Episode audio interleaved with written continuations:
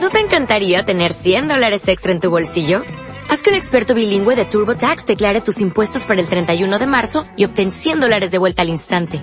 Porque no importa cuáles hayan sido tus logros del año pasado, TurboTax hace que cuenten. Obtén 100 dólares de vuelta y tus impuestos con 100% de precisión. Solo con Intuit TurboTax. Debes declarar para el 31 de marzo. Crédito solo aplicable al costo de la presentación federal con TurboTax Full Service. Oferta sujeta a cambios o cancelación en cualquier momento.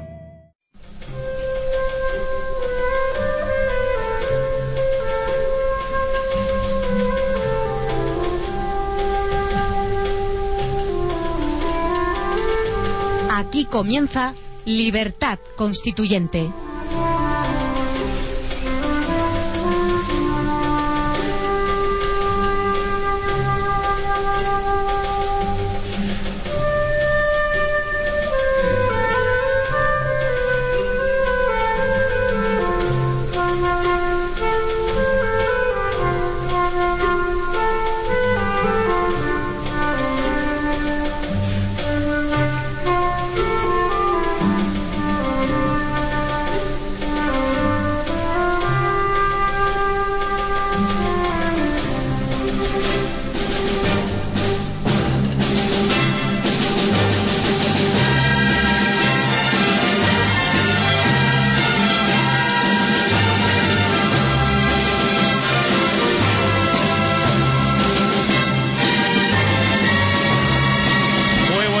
Bienvenidos repúblicos. Son las 8 y 5 minutos del viernes 13 de enero y esto es Libertad Constituyente, un programa dedicado al análisis, el debate y la instrucción política con los principios rectores de la verdad, la lealtad y la libertad.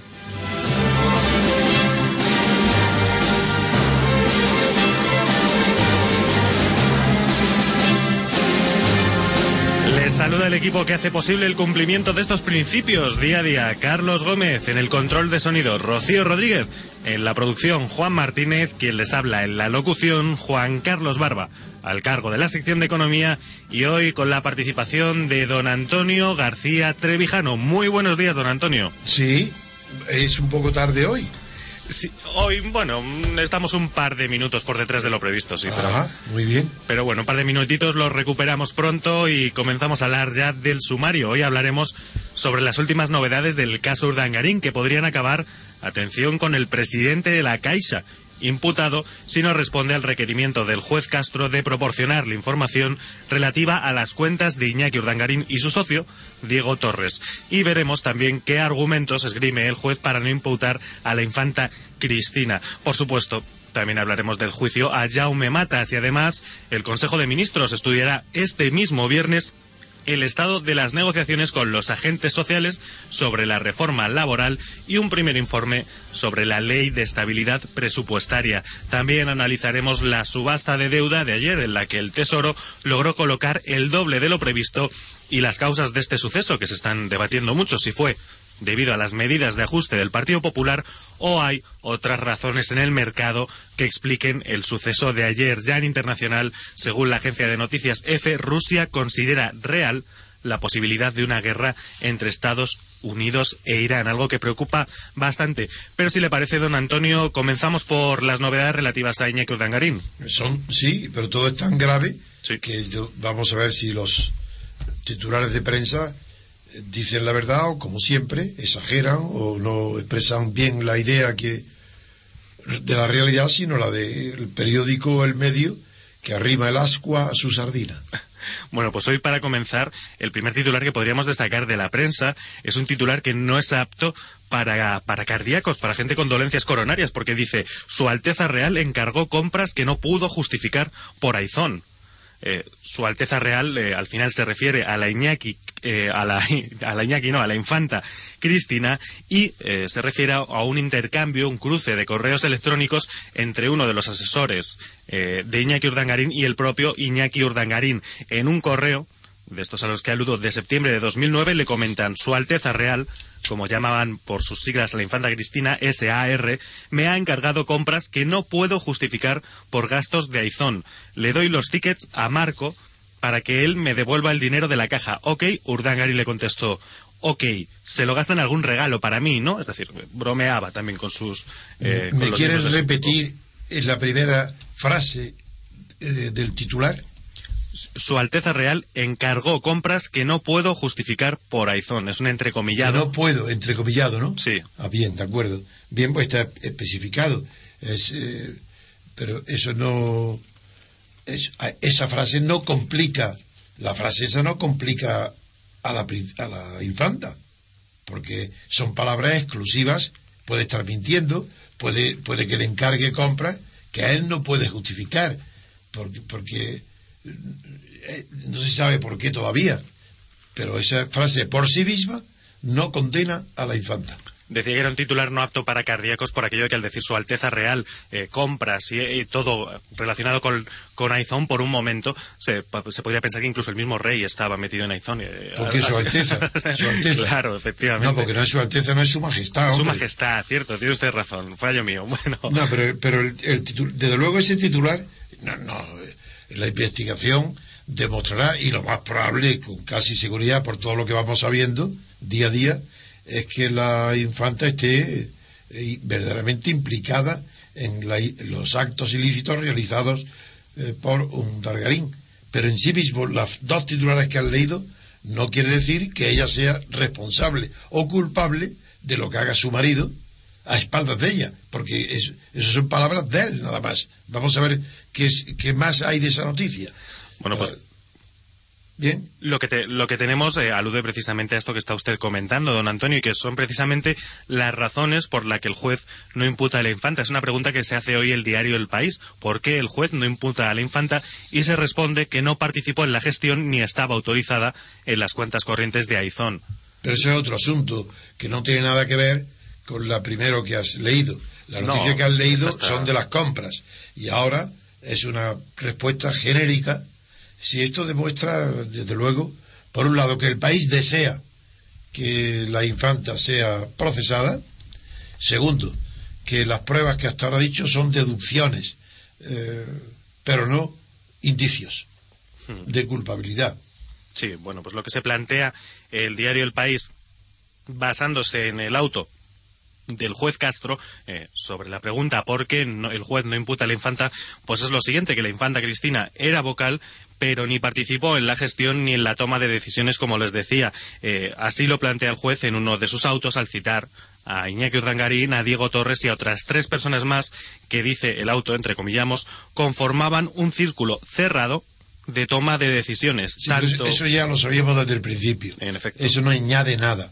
Eh, el juez puede haber dicho eso inicialmente para, para, estar cubierto y sin embargo la prueba, las noticias que se van acumulando día a día pues cada vez están más cerca de las pruebas, hablo, no, no las frases de los titulares de los periódicos, sino los documentos prueban eh, que cada vez está más cerca la prueba de que los indicios de criminalidad también afectan a eh, la infanta Cristina. Hmm. Bueno, otro de los argumentos que utiliza para no imputar a la infanta Cristina eh, son las declaraciones de Juan Creis Bretón, que estaba también, conformaba también el comité de dirección del Instituto NOS y en su declaración decía yo era miembro del comité de dirección, pero dicho comité no desarrollaba ningún control económico ni administrativo, limitándose a temas de desarrollo de programas de comercialización. No conocíamos, dice, ni presupuestos ni gastos. Quienes dirigían NOS eran el presidente Iñaki Urdangarín y Diego Torres. En el comité de dirección estaban Iñaki Urdangarín, Diego Torres, Marco Tejeiro, Ana María Tejeiro, Miguel Tejeiro y Antonio Vallabriga. Esta es la parte central del discurso, como digo, de Ignasi de Juan Creis, que estaba en el comité de dirección de NOS. Tampoco significa nada, eso no es tampoco ninguna prueba, la declaración de uno de los afectados, que este señor, pues está eximiendo o tratando de eximir de responsabilidad penal a la infanta y, eh, pero eso no quiere decir más que eh, la declaración de este señor. Pero el comité de dirección lo que hay que ver es qué, actos, qué hechos hay eh, que puedan ser atribuidos o imputados, los hechos o los actos, a la infanta, para deducir de ahí las consecuencias penales, si es que las hay. No es que yo quiera defender a la infanta, lo que yo siempre quiero defender es la verdad. Y si hay el más mínimo indicio de prueba eh, de culpabilidad o de indicio de, de culpabilidad, eh, defenderé eh, la obligación del juez de imputar a la infanta.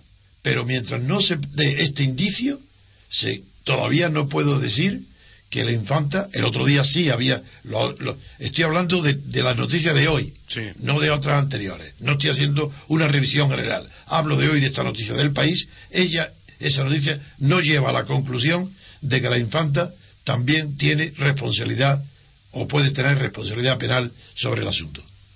¿Y sería suficiente el, testimonio de un testigo para no imputarla, aun teniendo otras pruebas, como vimos ayer, como que en la declaración de la renta sí que se reflejaba esta sociedad pues, Aizón? por supuesto que no. Tienen infinitamente más valor los, los eh, documentos que las declaraciones de testigos, sobre todo cuando son personas interesadas. No, no, eso no tiene, eso no tiene el valor eh, en el juez, el valor de la declaración de un testigo, todos tienen importancia, pero eh, la relevancia es infinitamente menor que la que se deduce de los documentos de los que ya sí hay pruebas de, eh, de indicios de criminalidad eh, que afectan directamente a la infancia. Claro, bueno, pues más noticias sobre Iñaki Urdangarín. la Caixa, un titular del mundo, forzada por el juez a entregar datos de Urdangarín. Atención porque el juez de Castro, el juez Castro, amenaza con imputar al presidente de la Caixa, con imputarle, digo, si no, se le da la información de las cuentas en el extranjero a las que el duque de Palma y Diego Torres transfirieron dinero desde el Instituto NOS. Es muy raro el titular, como siempre. Yo no sé la verdad. El titular es muy raro. Primero, es que se lo ha, ¿Por qué lo amenaza? ¿Es que ya le ha reclamado y se han negado a darle los datos? Eh, sí, hay una historia, ya se lo han ah, reclamado, en, se lo han reclamado en tres o cuatro ocasiones. muy bien, entonces está justificado. Bien, otra noticia, claro, justificado. Hmm, muy bien, bueno, pues eh, todo esto por la parte de Iñaki Urdangarín. Eh, vamos a pasar a más noticias porque ayer se produjo una subasta del Tesoro Público en la cual... pero antes de pasar a otra noticia, ah. eh, es importantísimo seguir eh, hablando del, del, tema este de, eh, de, la... De, no digo de la amenaza ah. tan seria que existen entre todos los documentos y todas las pruebas para imputar no solo a un Dargarín, sino a la infanta. Hmm. Em, porque con esas pruebas, con esas pruebas, lo que, con esas pruebas que ya existen, han sido suficientes para que sin necesidad de que haya condena, ni siquiera que se haya visto el juicio, sin embargo, ha liberado a una gran parte de los medios de comunicación del temor reverencial a hablar del tema de, económico, de la responsabilidad o de la corrupción e, posible económica del propio rey Juan Carlos. Por ejemplo, los medios de comunicación, no digo todos, pero ya una gran parte, señalan directamente el hecho que eh, consideran probado, no judicialmente, pero sí socialmente, que el rey vino sin ninguna, sin ninguna peseta y que hoy es la quinta fortuna de España. Eso lo dijo Federico Jiménez Los Santos, lo dijo con toda la naturalidad, en presencia de todos los que le rodean, asentando. Esta misma, por, un lado, esto que es un rumor que tiene muchísimo fundamento, porque las pruebas de la riqueza del rey algunas son imposibles de borrar, y por otro existen los, los, terminables eh, testimonios de tantas personas cercanas al rey, muchas de ellas que llegaron a la cárcel por los delitos económicos que cometieron, y otras que sin, sin ir sin esa pena, pero que han coincidido todas en la gran cantidad de actos que ha hecho Juan Carlos para el rey para enriquecerse. eso ha motivado que se pierda el miedo a la corona, el miedo a hablar de la corona, bien en sentido peyorativo, como en el caso que he citado, o bien en sentido cómico, por ejemplo, la sexta, en el programa de Wyoming, también de ayer, eh, se, sale se reproduce, el discurso del rey de Navidad, y en una ventanita a la derecha del rey, una ventana abierta, como en los cuadros de la, eh, italianos del Renacimiento, donde la figura está en primer plano y, y, a, su izquierda, a su derecha, se abre una ventanita con un fondo, que es el, generalmente un paisaje, Aquí aparece la figura de un Targarín tomándole el pelo, riéndose y haciendo payasadas, a la vez que el rey, con toda seriedad, estaba hablando de la conducta ejemplar. Eso por un lado. Eh, eh, todo esto unido, no es, que, no es que el ridículo en España, como pasaba en otras veces en Francia, que se decía que condenaba a acabar con más carreras que la propia corrupción, el ridículo, eso ya no existe. Ese, el ridículo, no, no hay sentido del ridículo, ni en España ni en Europa, sobre estos asuntos. Pero el asunto es tan grave, tan grave, que cualquier noticia nueva que se dé sobre el asunto va empeorando la situación y el ánimo, de tal manera que ya, en las circunstancias que ya hay hoy, no imputar a la princesa sería ya una noticia escandalosa, cuando todavía, sin embargo, las pruebas hasta ahora eh, publicadas por la prensa no son todavía pruebas concluyentes de las que se puede decir fuera del ámbito judicial, pero las personas habituadas a valorar estas cosas como somos los juristas, y sobre todo cuando actuamos de buena fe, sin rencor y queriendo nada más que decir la verdad, todavía no, e, no eran suficientes para justificar eh, la declaración de la princesa, eso sí es evidente, pero estamos hablando de la imputación de la princesa.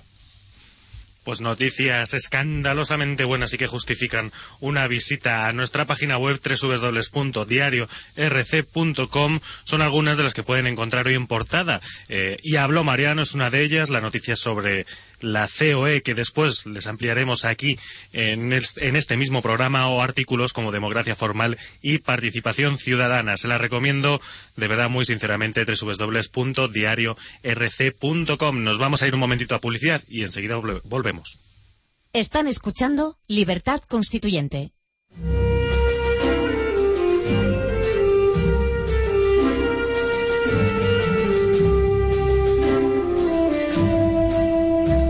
Están escuchando Libertad Constituyente.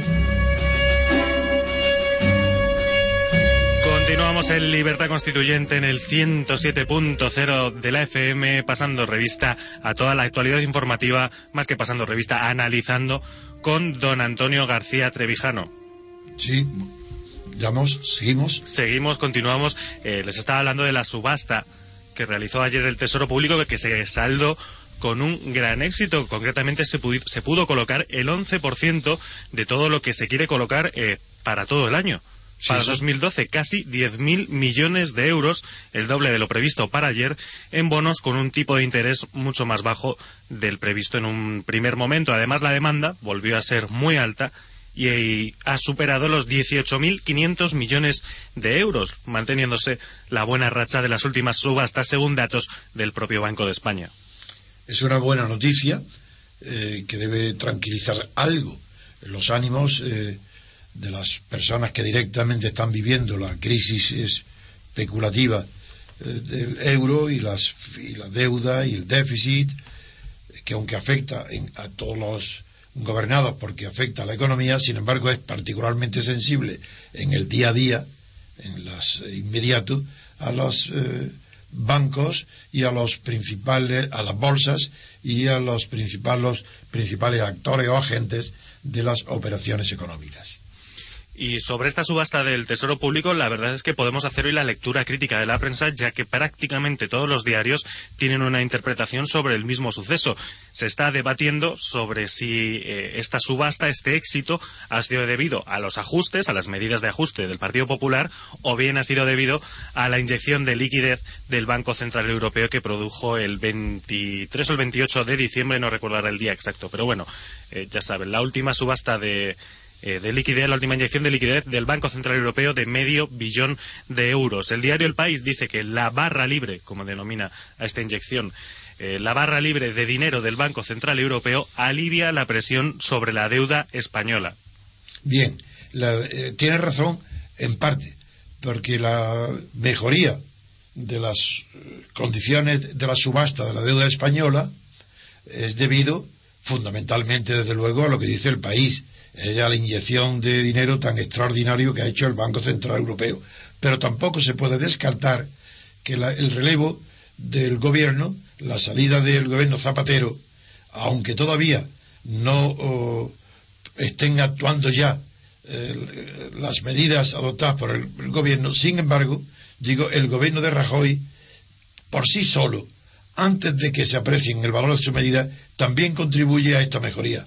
Digamos, por ejemplo, para que los oyentes se den cuenta de lo que decimos, es que yo atribuyo el 90% del ambiente favorable a la inyección de dinero y un 10% al cambio de gobierno.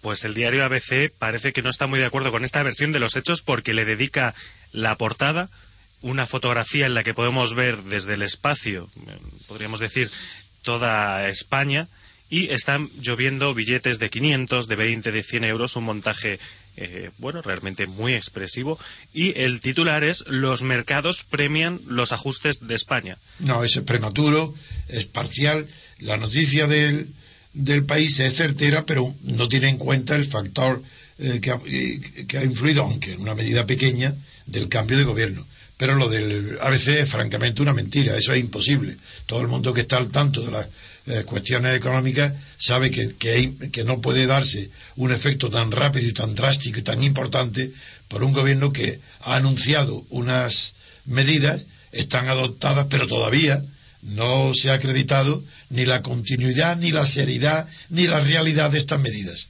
Es, es, parece ser que va por la, el camino que espera, eh, sobre todo los los gobiernos alemán y francés, pero todavía es prematuro atribuirle éxitos a las medidas anunciadas y algunas ya tomadas por el nuevo gobierno de Rajoy.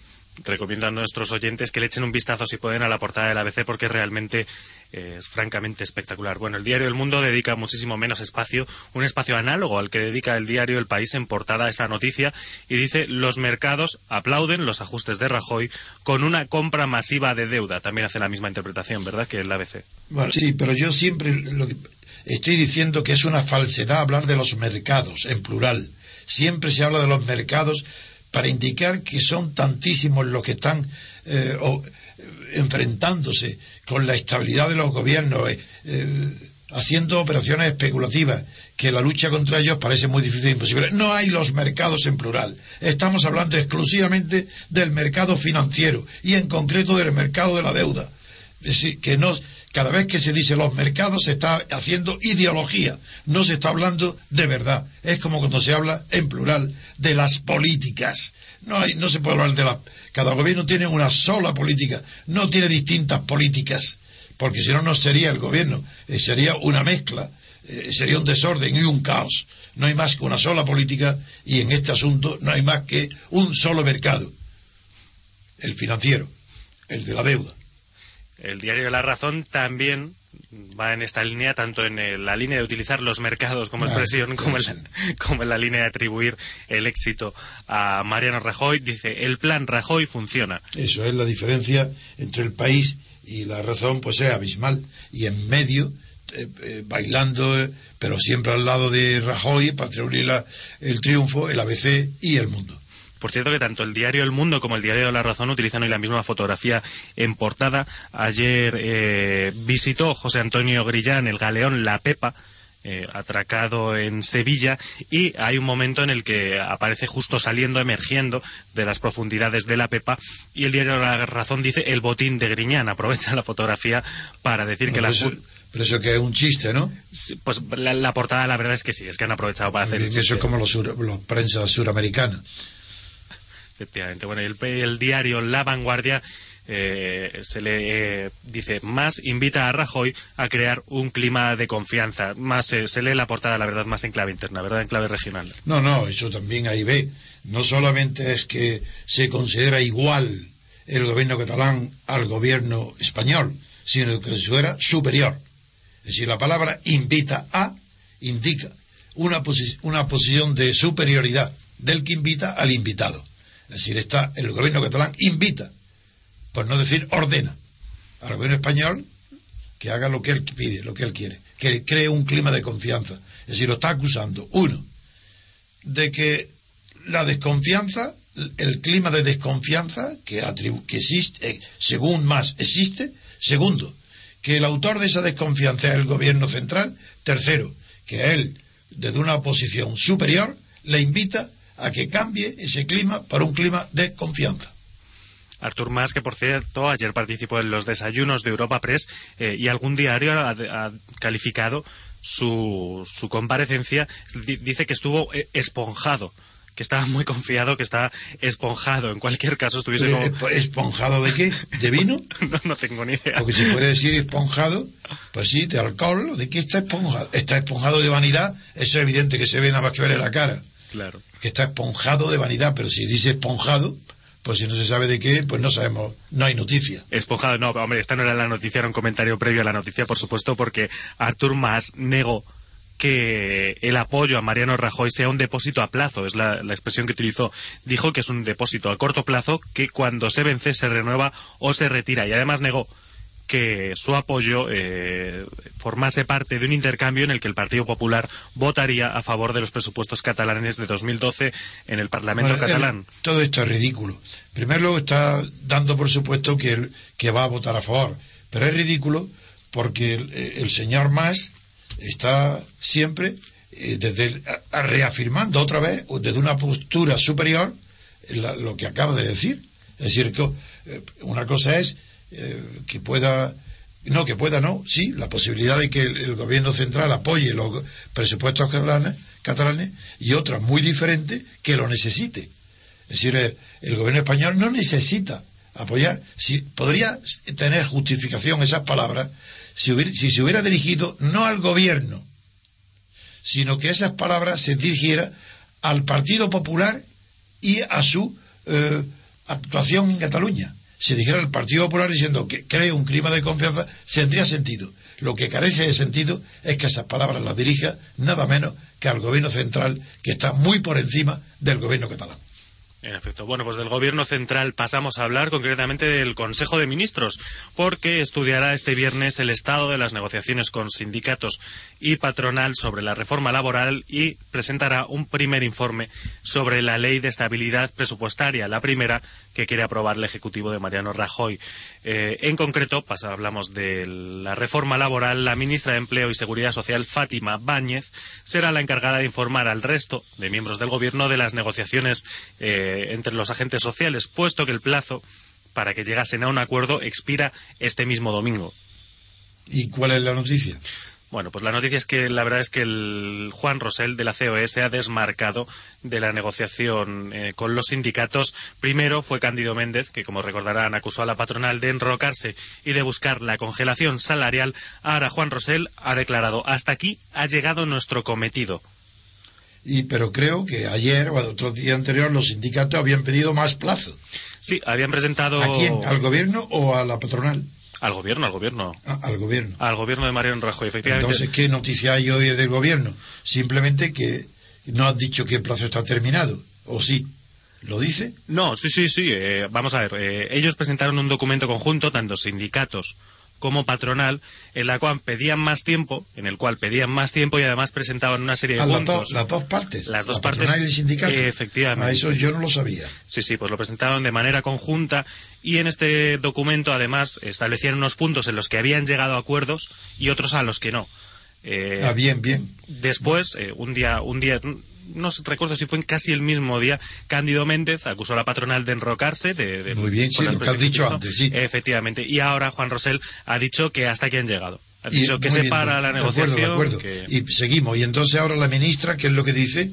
Eh, la ministra. La ministro, perdón. La ministro, lo que va a hacer Fátima Báñez es que hoy, hoy va a informar al resto del Consejo de Ministros de cómo se encuentra esta esta negociación entre sindicatos y patronal. Eh, Fátima Báñez, que por cierto tenía ayer una reunión concertada a las nueve de la mañana con los sindicatos, pero que la tarde del día anterior la anuló y no llegaron a reunirse con sindicatos y patronales. Pero ¿qué hay de esa noticia que salió ayer o en los periódicos de ayer, creo que fue ayer, eh, de que el gobierno estaba estudiando, tenía preparado un tipo de contrato eh, de crisis para que colocar en ese tipo de contrato una indemnización inferior, en caso de despido, una indemnización inferior al importe de 20 días de salario. El contrato de crisis, si, no me equivoco. Eh, no, pero no hay noticia de él hoy. hombre, se han, producido nuevas declaraciones. Ah. Eh, por ejemplo, Juan Rosell. Sí eh, ha dicho que Rajoy quiere un contrato de crisis. Ah, eso es. Eh, con un despido más barato. Bueno, eso es. Esto es lo que le atribuye Juan Rosell a. Ah, muy bien. Efectivamente. Aparece en varios diarios, el gobierno se plantea un contrato de crisis, fijo y con una indemnización menor. Bueno, eh, esta será una de las propuestas que llevará el gobierno, previsiblemente o no, al Consejo de Ministros. De acuerdo, seguimos. Continuamos, eh, hablábamos de los sindicatos, tenemos que hablar también de la ley de estabilidad presupuestaria, que es la otra eh, gran protagonista del Consejo de Ministros de hoy. Eh, la semana que viene, como ya les contábamos al principio de esta misma semana, se presentará a las comunidades autónomas en el Consejo de Política Fiscal y Financiera esta ley de estabilidad presupuestaria que durante esta semana ha sufrido varios cambios, porque recordamos que la semana pasada Luis de Guindos, el ministro de Economía, decía que el gobierno central tendría que dar luz verde a los presupuestos de las comunidades autónomas. Montoro ayer dijo que esto no iba a ser así durante su, su, intervención en el Congreso de los Diputados. Dijo que al final sería simplemente una sanción, es decir, el Gobierno no tendría que dar luz verde, como decía de Guindos, sino que se establecerían sanciones si se sobrepasaba un determinado techo de gasto. Y hoy en la televisión que algún miembro de, del Gobierno dijo que esta medida de Montoro tenía solamente un efecto disuasorio, es decir, que se hice de la multa, pero es para que no incurran en, en ninguna de las infracciones que el gobierno supondría eh, y, que multaría a las comunidades que incurrieran en ellas. Sin embargo, las cárceles, eso, son razonamientos estúpidos e infantiles. Las cárceles están llenas de presos y, y, sin embargo las cárceles tienen efecto disuasorio. Es decir, que el que sea efecto disuasorio es ridículo eh, para el que eh, se entra en estados de necesidad o de avaricia o de corrupción, porque esperan que no vayan a ser descubiertos y, y que si se descubren ya no le cogen a ellos. Así eso del efecto disuasorio nunca ha servido para nada en el campo penal, ni tampoco en el campo de cumplimiento de obligaciones de la clase política. Puede servir para quien no lo necesita, para las personas decentes. Las personas decentes no necesitan ningún efecto disuasorio. Y sin embargo, se habla de ese efecto como si fuera una norma general que afecta a la naturaleza humana. Y no es verdad.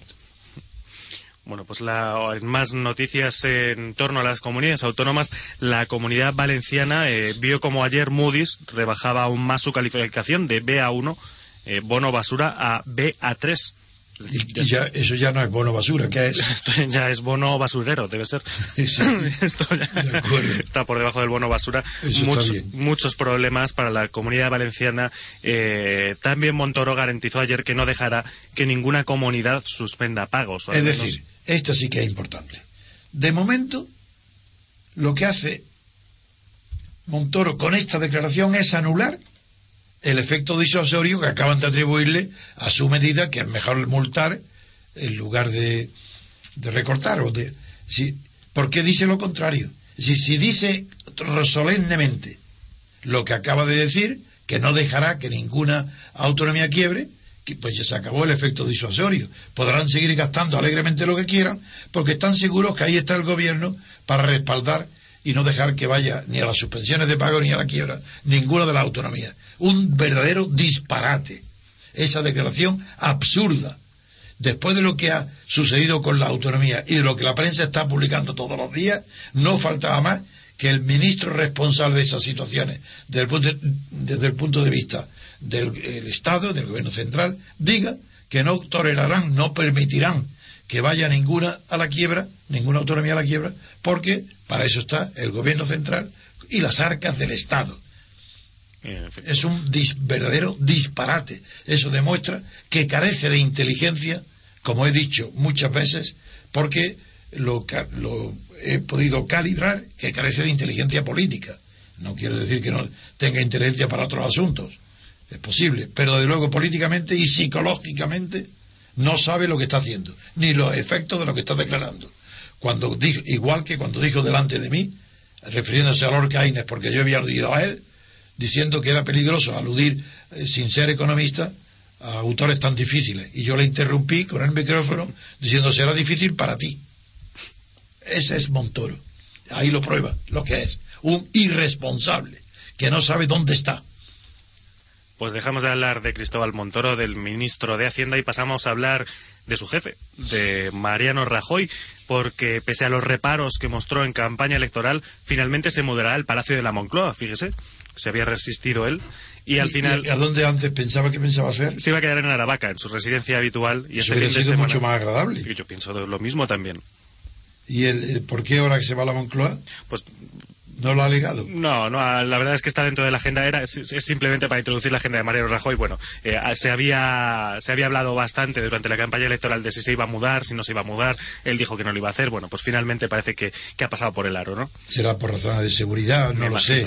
No lo sé bien. No se, ha, no se ha concretado nada. Bueno, la mudanza de Rajoy no es el evento más importante, evidentemente. No, hubiera sido noticia que no se mudara pero eh, eh, ahí pues, ah. lo, habitual, lo normal, siga. Claro.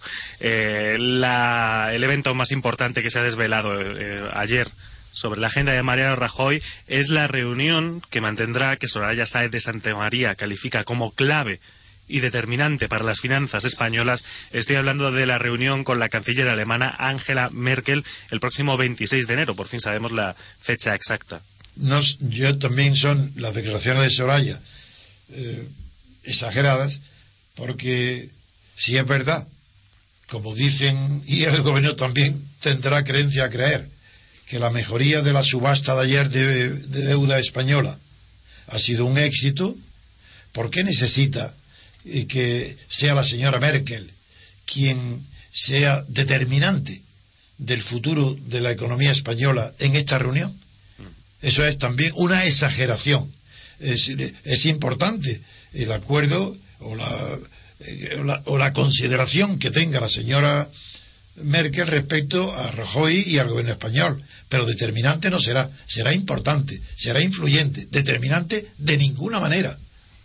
Porque no solo porque la señora Merkel no está sola, sino que está dentro de la Unión Europea y la opinión de Sarkozy, de los italianos y de los demás, todos tienen, tienen importancia, sino porque es una exageración que tiende a creer y a engañar la opinión pública sobre lo que son las relaciones entre gobiernos y eh, el estado verdadero de la economía en relación con la política de la Unión Europea y del Banco Central. Con esto los eh, gobernados se sienten tratados y son, en realidad reaccionan como niños, pensando que la señora Merkel es la que tiene hoy su decisión unilateral, el porvenir de toda la economía de la Unión Europea, y eso es radicalmente falso. Es influyente, la más influyente, pero no pasa de ahí. Pues para concluir con el seguimiento que estamos haciendo hoy a la actividad del gobierno, tenemos que hablar de una noticia que aparece también en el diario El Mundo, en realidad es la noticia principal de portada del Mundo. El titular es Destituido el mando policial acusado de dar el chivatazo. Concretamente Enrique Pamíes, que era hasta ahora el jefe superior en el País Vasco. Todo esto después de que ayer eh, se destituyese a toda la cúpula directiva del ministro de Interior, destituyese a toda la cúpula policial de la época de Alfredo Pérez Rubalcaba. Es una buena noticia y el mundo, como ya es habitual en la enorme vanidad de su director, quiere eh, destaca en portada como la más importante noticia para atribuirla el éxito, esta noticia atribuirla a la denuncias constantes que ha hecho del caso de la actuación de la policía en el caso Faisán. Es decir, es una noticia importante, pero no deportada, y está ahí por vanidad del director del mundo. Pues dejamos ya las filas del Partido Popular, dejamos ya el gobierno y nos vamos al Partido Socialista y a la sucesión de José Luis Rodríguez Zapatero. Por cierto, una editorial le ofrece 700.000 euros por contar sus memorias. No está nada mal. Eh, pero vamos a hablar de otras cosas porque según informa el mundo, el alcalde de Toledo y señalado por algunos como tercera vía, Emiliano García Paje, ha avisado de que tenemos que estar atentos porque en los próximos días podría o aparecerán, ha dicho él, en las redes sociales alternativas a liderar el PSOE, ha dicho puede surgir un movimiento colectivo en el que él estará en la posición más útil. Ahí lo ha dejado. ¿Quién? ¿El alcalde de Toledo? Bien. En cuanto a las memorias de Zapatero, que no dudo, que claro que hay editoriales que se enriquecen con estas tonterías, con estas basuras de memoria, pero es muy raro y eh, casi imposible de que Zapatero tenga memoria, ya que para tener memoria hay que ser un poquito menos optimista, aunque sea un poquito, porque cuando se habla de brotes verdes, luego en la memoria que va a contar si no existieron. Cuando ha dicho que no había que no había crisis económica, ¿qué va a contar en la memoria cuando, se, cuando llevaba años en la crisis económica? Si las memorias hace falta, en primer lugar, que las escriba alguien que tenga memoria. Segundo, eh, alguien que le dé valor al pasado. Alguien que no sea un desequilibrado de optimismo. Si no la memoria, pues que son memorias. Eso no, eso no será más que un autoelogio permanente de su eh, gobierno. Y ya pasamos a la otra noticia del alcalde de Toledo, que bueno, esperemos a ver. Parece ser que podría haber una tercera vía. Por el momento lo que sabemos es que Marcelino Iglesias, secretario de organización del Partido Socialista, no ha permitido, ha dicho que no va a haber un debate entre Alfredo, Alfredo Pérez Rubalcaba y Carmen Chacón. ¿Se considera necesario a estas alturas o no? ¿Cómo? El debate, un debate entre Carmen Chacón y Alfredo Pérez Rubalcaba. En absoluto, es ridículo. Eso sería un devaneo, pero devaneo de verdad, ¿eh? entre un hombre y una mujer que tendrán sus motivos internos, pero fuera que, pero no hemos visto, no hemos visto ya ayer eh, que esta Chacón alababa, después de que Rubalcaba dice, yo reconozco que, que soy mejor que Chacón, que, que soy más inteligente, estoy más preparado, conozco el tema, y decía, lo digo sinceramente, porque si no lo creyera así, pues no, no, no estaría aquí presentándome. Yo soy la opción mejor que ella. Y ella responde, ningún compañero, con una solemnidad ridícula, porque parecía una comedia de, de, risa, diciendo, no, ningún, ningún compañero atacaré, a nadie criticaré, y mucho menos, primero, esa, ¿qué frase es esa? Si no es a nadie, ya va incluido Robalcaba también, pero mucho menos, luego algo más, habría otro. Es, es que ni saben hablar, y es una solemnidad la de esta chica, que está hablando de, de que Rubalcaba lo admira que tiene, un, que tiene una hoja, y hablo menos mal que no dijo hoja de ruta, una hoja de, de, servicio a España y al gobierno extraordinaria, nada, un debate entre ellos es ridículo, una payasada, una comedia, mejor que no lo haya. Pues terminamos ya, dejamos ya de hablar de partidos políticos, por lo menos en estos servicios informativos y por lo menos en los españoles, eh, luego es posible que salga alguno internacional, pero pasamos a hablar de Jaume Matas, porque ayer la eurodiputada Rosa Estaras, del Partido Popular y que fue también vicepresidenta del gobierno balear de Jaume Matas y su efímera sucesora en el liderazgo del Partido Popular, es la que, por resumir, la mano derecha de Jaume Matas, ha declarado, declaró ayer, como testigo en la vista del caso Palmarena y según su testimonio, Matas es el máximo responsable político del contrato, de los contratos en los que se ampararon pagos al periodista del Mundo Antonio Alemani. Muy bien. Ahí se ve lo que es la.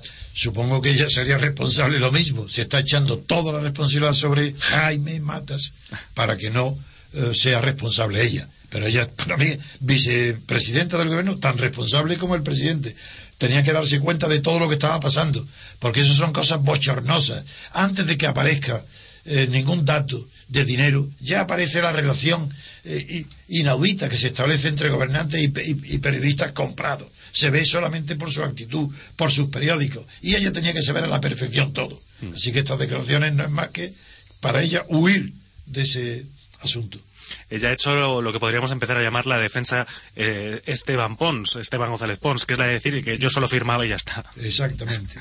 bueno, pero no solo ha dicho esto porque, eh, por una parte, ha intentado decir que Matas era el máximo responsable, pero es que además ha negado la línea de defensa del expresidente de Matas, porque Matas en su primer día de juicio dijo que echó todas las culpas, descargó toda la responsabilidad sobre el director general de comunicación, Joan Martorell. Y esta testigo lo que dijo es que lo habitual era que Matas diera a Martorell el aval para el contrato, Matas llevaba, dijo personalmente, estos temas. Yo eso sí que lo creo. Hmm. Conociendo lo que es la política y las relaciones humanas entre los que tienen el poder, lo que ella ha dicho es lo lógico. Sí. Pues pasamos ya a internacional. Según la agencia de noticias EFE, Rusia considera real la posibilidad de una guerra entre Estados Unidos e Irán. El secretario del Consejo de Seguridad de Rusia, Nikolai Patrushev, ha declarado que en este momento Estados Unidos considera a Irán como su principal problema. Quieren reconvertir a Teherán de enemigo a socio y cambiar el régimen que allí gobierna. Para lograrlo, emplea el bloqueo económico y ayuda las fuerzas opositoras. Esta declaración, aparentemente, ¿qué periódico lo, lo hace? La agencia de noticias F. F, bien. La agencia de noticias F aparentemente está mostrando como si Rusia estuviera preocupada porque pueda haber una guerra entre Estados Unidos e Irán. Pero leído lo que acaba de leer y fijándose con atención, no es eso. Parece que lo que está Rusia es acusando a Estados Unidos de que está provocando una tensión con Irán que puede terminar en una guerra, de la que será responsable exclusivamente Estados Unidos. Eso es lo que significa la declaración. Si se sabe interpretar, claro. Esta es una noticia que también aparece, bueno, no esta noticia, desde luego, no las declaraciones de Nikolai Patrushev, pero sí eh, el embargo y el cerco al petróleo de Irán. Concretamente, el diario El País dice Estados Unidos suma aliados de peso en el cerco al petróleo de Irán haciendo, haciendo referencia a que Japón ha anunciado que va a reducir sus compras de petróleo, India y la China también buscan ya alternativas y, según filtraciones diplomáticas aludidas por el país, la reunión del próximo día 23 de la Unión Europea debatirá el embargo petrolero con un periodo de transición de seis meses en atención a países como Italia, España y Grecia que reciben el grueso de los 450.000 barriles diarios que Irán vende a la Unión Europea. Eh, lo más importante de esta noticia es la mención de China. Habrá que ver si esto es eh, una arbitrariedad o es real, obedece a algo real.